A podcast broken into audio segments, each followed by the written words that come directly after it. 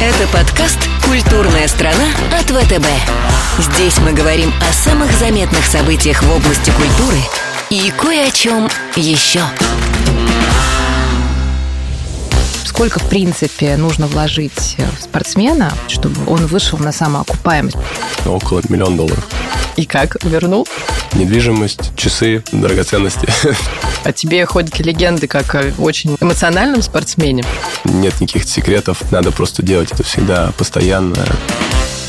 Всем привет! Я Даша Филиппова, работаю в управлении корпоративной социальной ответственности банка ВТБ. Всем привет, я Наташа Бирюкова, я работаю в семейном офисе ВТБ Private Banking. В этом подкасте мы обсуждаем главные культурные, в том числе и спортивные события, и как бизнес-технологии и социальные инициативы реализованы в этом. Сегодня у нас в гостях российский теннисист, победитель четырех турниров ATP, олимпийский чемпион Карен Хачанов. Карен, привет. Привет, Карен. Да, всем здравствуйте. Мы предлагаем сначала поговорить о твоем выступлении на US Open и выход в полуфинал. Расскажи нам немного, как это было, и твои, в общем, эмоции и впечатления по этому поводу. Турнир получился очень классным. Для меня, наверное, это один, так скажем, шаг вперед к поставленным целям. Были тяжелые матчи. Трудно было сделать этот шаг вперед, выиграть матч в четвертьфинале. Очень непростой, выиграл в пяти сетах. Чуть не хватило в полуфинале до выхода в финала, но Хотел просто поблагодарить всех, кто следил, кто болел, переживал на протяжении всего этого времени. Это очень приятно. Сейчас особенно все тяжело, да, следить за всем этим. Сейчас время такое, чтобы продолжать тренироваться, готовиться, и, надеюсь, получится в ближайшее время продолжать в том же духе и только идти вперед. Мы тебя поздравляем и ждем новых совершений. Да, не сомневаемся, что они будут. Спасибо, спасибо. У меня тоже есть вопрос. Я слежу за несколькими спортсменами, не только в сфере тенниса. Взлеты, падения, рекламные контракты.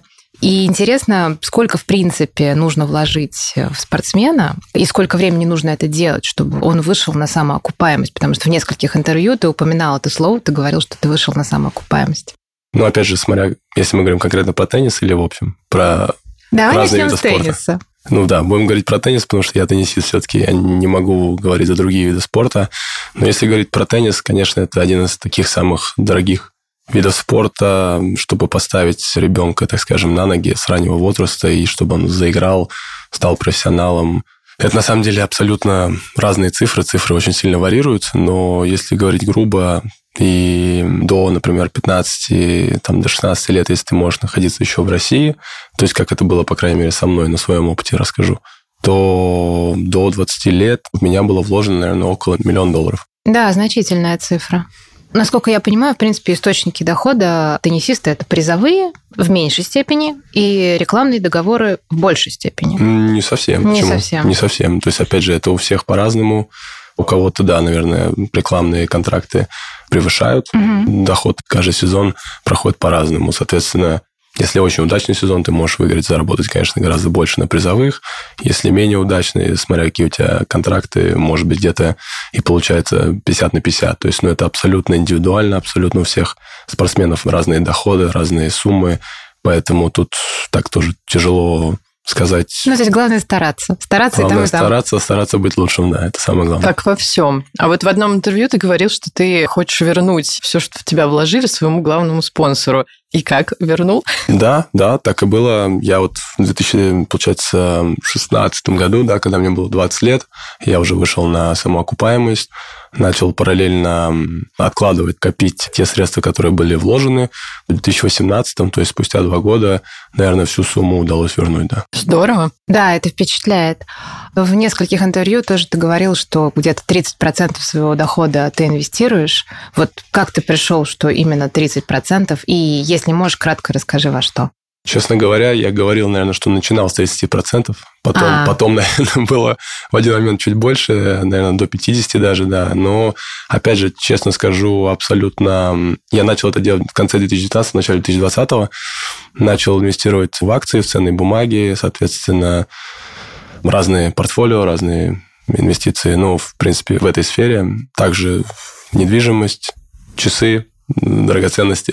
все, все, что есть возможность, то и делал. Но, опять же, старался диверсифицировать портфель, и, опять же, в зависимости от ситуации, да, сейчас, например, ситуация совсем другая на рынке, поэтому где-то из чего-то вышел, что-то продал. У меня есть люди, которые мне в этом помогают, советуют, то есть и уже дальше принимаем вместе с женой вместе решение. Да, да, это здорово, что у вас такой тандем, у вас эти power couple, то есть э, жена всегда тоже принимает решение в инвестиционной части, куда аллокировать те иные средства. Конечно, тем более у нее, ну, во-первых, я ей доверяю на все сто процентов, во-вторых, у нее как раз образование, международные экономические отношения, плюс заканчивала магистратуру в сфере бизнеса и финансов, поэтому как-никак э, не с ней не посоветоваться и не, так скажем, обсудить. Да, и идеально. Де- куда вкладывать деньги. В общем, мощная основа и тыл такой. Прикрыт. Да.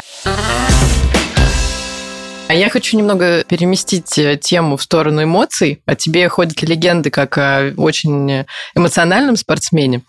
У нас в бизнесе говорят, что нужно иметь холодный ум и горячее сердце.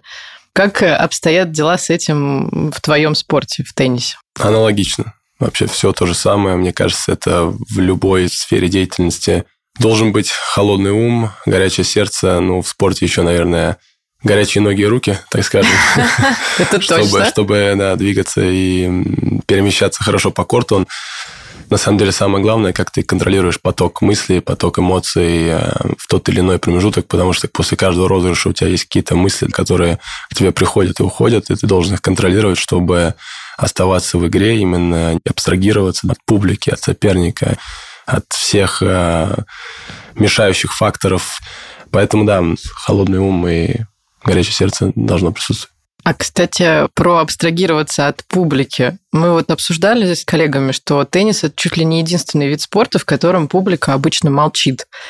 Как это получается, что такие все организованные? Ну, это да, это такой стиль, такие правила, они устаканились.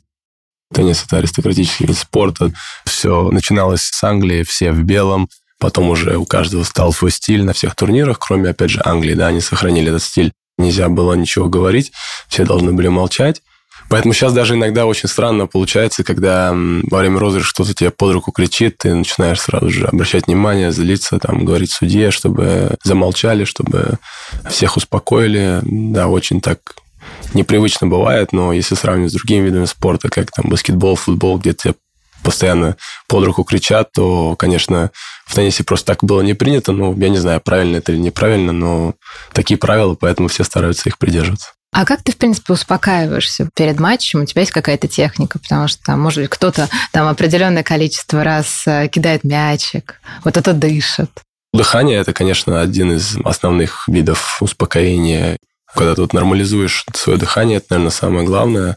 Когда у тебя учащается сердцебиение, ну, честно, до матча ты не чувствуешь такой сильной нервозности или каких-то эмоций, когда они зашкаливают. Основное это всегда, когда ты выходишь на корт, когда тебя представляют, объявляют, может быть, первые 5-10 минут, может, 15, первые пару геймов, когда ты именно чувствуешь, что тебя зажало чуть-чуть, наоборот, слишком частое сердцебиение, и ты, наоборот, рвешь и мечешь, да, надо тебе чуть успокоиться. То есть, ну, вот эти эмоции ты, наверное, переживаешь первые 10 20 минут, потом уже, как только ты втягиваешься в матч, уже стараешься вот абстрагироваться и сфокусироваться уже на том, что тебе нужно делать. Перейдем тогда к следующей теме. Есть всякие современные технологии, которые внедряются в теннис в том числе. Например, у ракеток появляются Bluetooth, соединяются с приложениями, еще с чем-то. Ты как профессиональный спортсмен и профессиональный теннисист можешь нам рассказать, это вообще каким-то образом используется вами, профессионалами, и вообще ты можешь кому-то это рекомендовать? Или это просто какая-то вот такая, ну, везде есть технологии, и сюда тоже нужно? Честно, пока их сам лично не пробовал, но уже слышал. Также, да, мне даже советовали инвестировать в разные стартапы по этому поводу, да, с ракетками, какими-то чипами. Но я пока этого не делал, потому что все равно не знаю, может быть, и за этим будущее, конечно, но пока что никто из игроков этого не использует. Мне кажется, можно как-то это использовать в тренировочной неделе, в межсезонье, какие-то датчики, которые тебе помогут замерять, может быть, скорость удара, скорость передвижения. То есть они же есть, то есть их используют люди, но вот именно что-то связанное с ракетками пока что я, я только слышал, но вот на деле Не знаю, кто-то применял или нет. По крайней мере, я нет.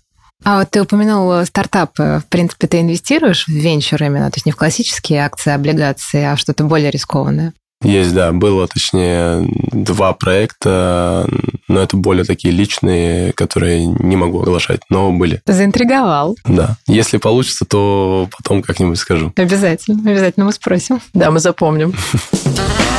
Культурная страна.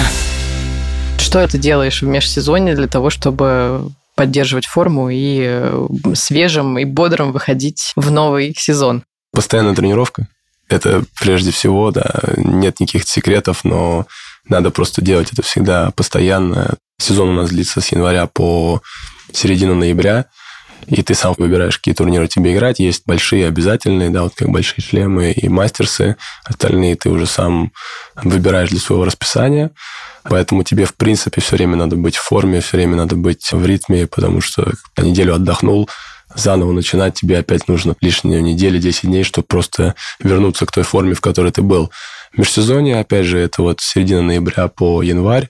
Там ты уже именно работаешь с командой над какими-то вещами, которые ты хочешь улучшить, физический аспект, психологический, технический. Ну, то есть ты уже садишься с командой и конкретно проходите по тому, в чем ты хочешь прибавить, улучшить, ну, то есть и какие планы, так скажем, на следующий год. Поэтому в межсезонье у тебя более обширные тренировки, они, может быть, 2-3 в день, в течение сезона, соответственно, смотря какая часть сезона подходит, ты также планируешь там одна-две тренировки. Ну, в принципе, если говорить в среднем, у меня отдых два раза в год всего. Такой отдых прям, да, вот неделя-две недели. А между турнирами бывает вот там три дня, четыре дня, и все равно продолжаешь уже в легком режиме, но тренироваться. Почти как у банковского работника. Мы тоже почти не отдыхаем. Ну вот э, все мы примерно в, в одной сфере. А как любишь отдыхать? Мы слышали, что ты увлекаешься там баскетболом, еще другими видами спорта. Ну, если бы я в свой отдых играл бы в другие виды спорта, это был бы не отдых, наверное. Ну да. Поэтому, не, отдыхать люблю проводить время с семьей, с женой, с сыном, опять же, с семьей. Если куда-то едем отдыхать, это может быть пляжный отдых, но также раз в год хотим делать какой-то такой более наполняющий отдых. Ездили в том году в Армению, а в этом году хотим, а, думали поехать в Исландию, как вариант тоже вот именно такое что-то интересное, наполняющее. То есть не только просто лежать на пляже и ничего не делать. Это, конечно, тоже хочется, когда путешествуешь э, круглый год, но вот как-то стараемся миксовать. Понятно. Но вот а, если возвращаясь к твоему предыдущему рассуждению о том, как вы работаете с командой, получается, что это не только такая физическая работа, но и стратегическая, в чем-то теоретическая. Ты учился на кафедре теории и методики тенниса, да? Что из этого образования ты сейчас используешь в работе своей?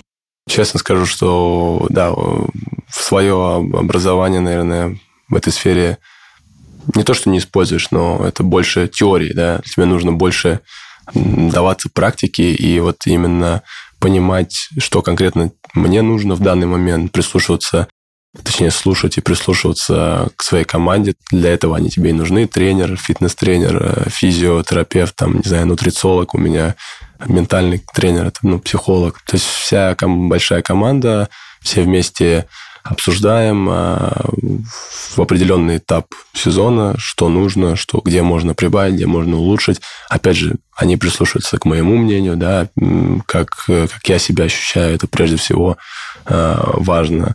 И уже основываясь на этом, конечно, со стороны они говорят, э, анализируют э, и советуют, что, по их мнению, нужно сделать. Но финальное решение все равно всегда за тобой. Ну, конечно, в конце концов, у нас глава компании все равно получается я, потому что команда работает со мной, ну и также, в принципе, на меня, поэтому угу. в хорошем понимании, то есть, да, обсуждаем все вместе, но решение за мной, но, опять же, для этого мне нужны эти люди, которым я доверяю на 100%, чтобы к ним прислушиваться.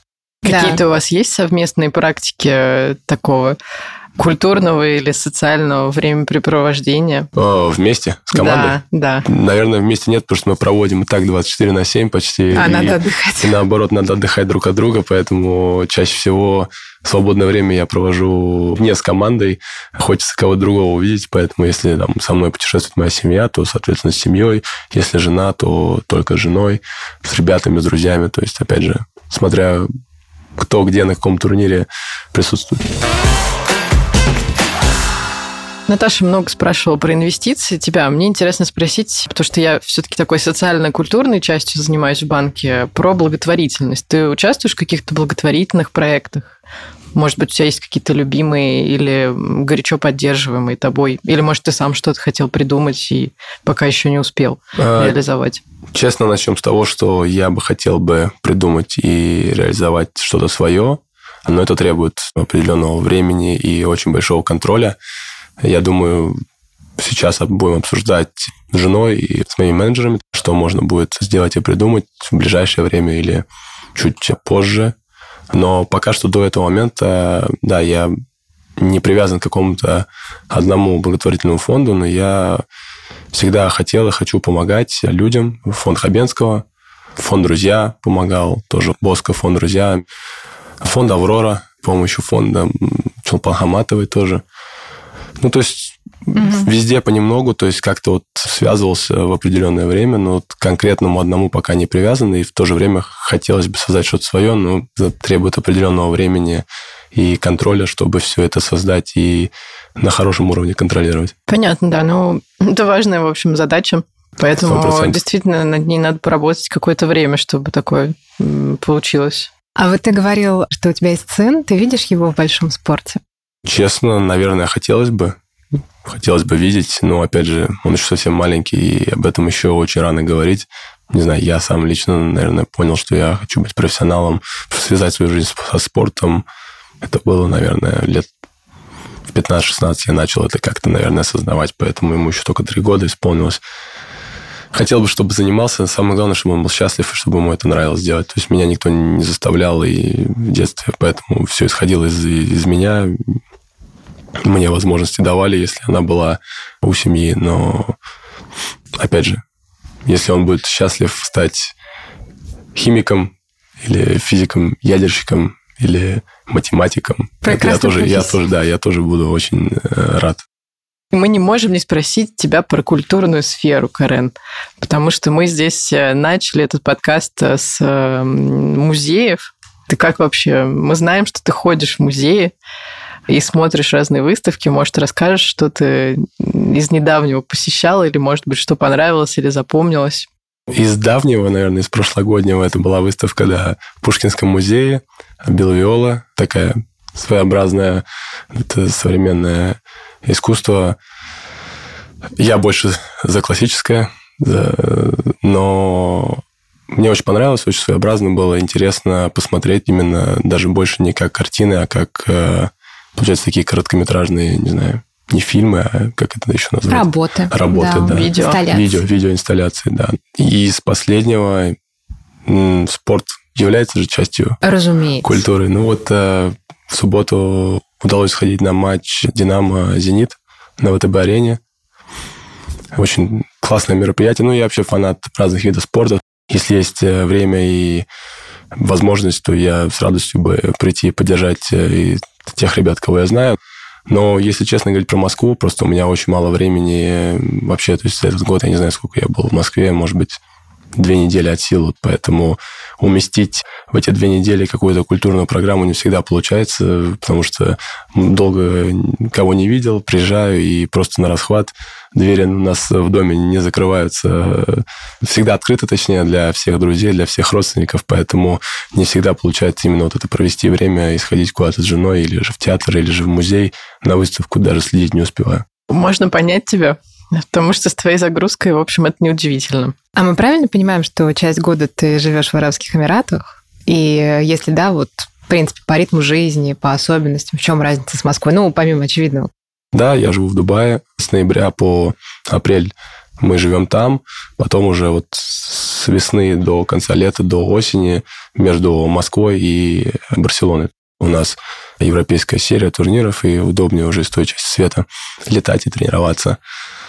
Дубай, ну, очень напоминает Москву в какой-то степени. Это такой же мегаполис. Понятное дело, стилем никак вообще не похож. Это пустыня, но ее застроили за 25 лет до каких-то неописуемых размеров. И, ну, море, климат, соответственно, чуть отличается. Поэтому Основной, в принципе, наверное, приоритет для меня это был климат, э, безопасно очень там и, в принципе, комфортно для жизни, особенно зимой, когда у нас очень такая да. экстремальная зима, так скажем. Но мне ее тоже не хватает, честно вам скажу.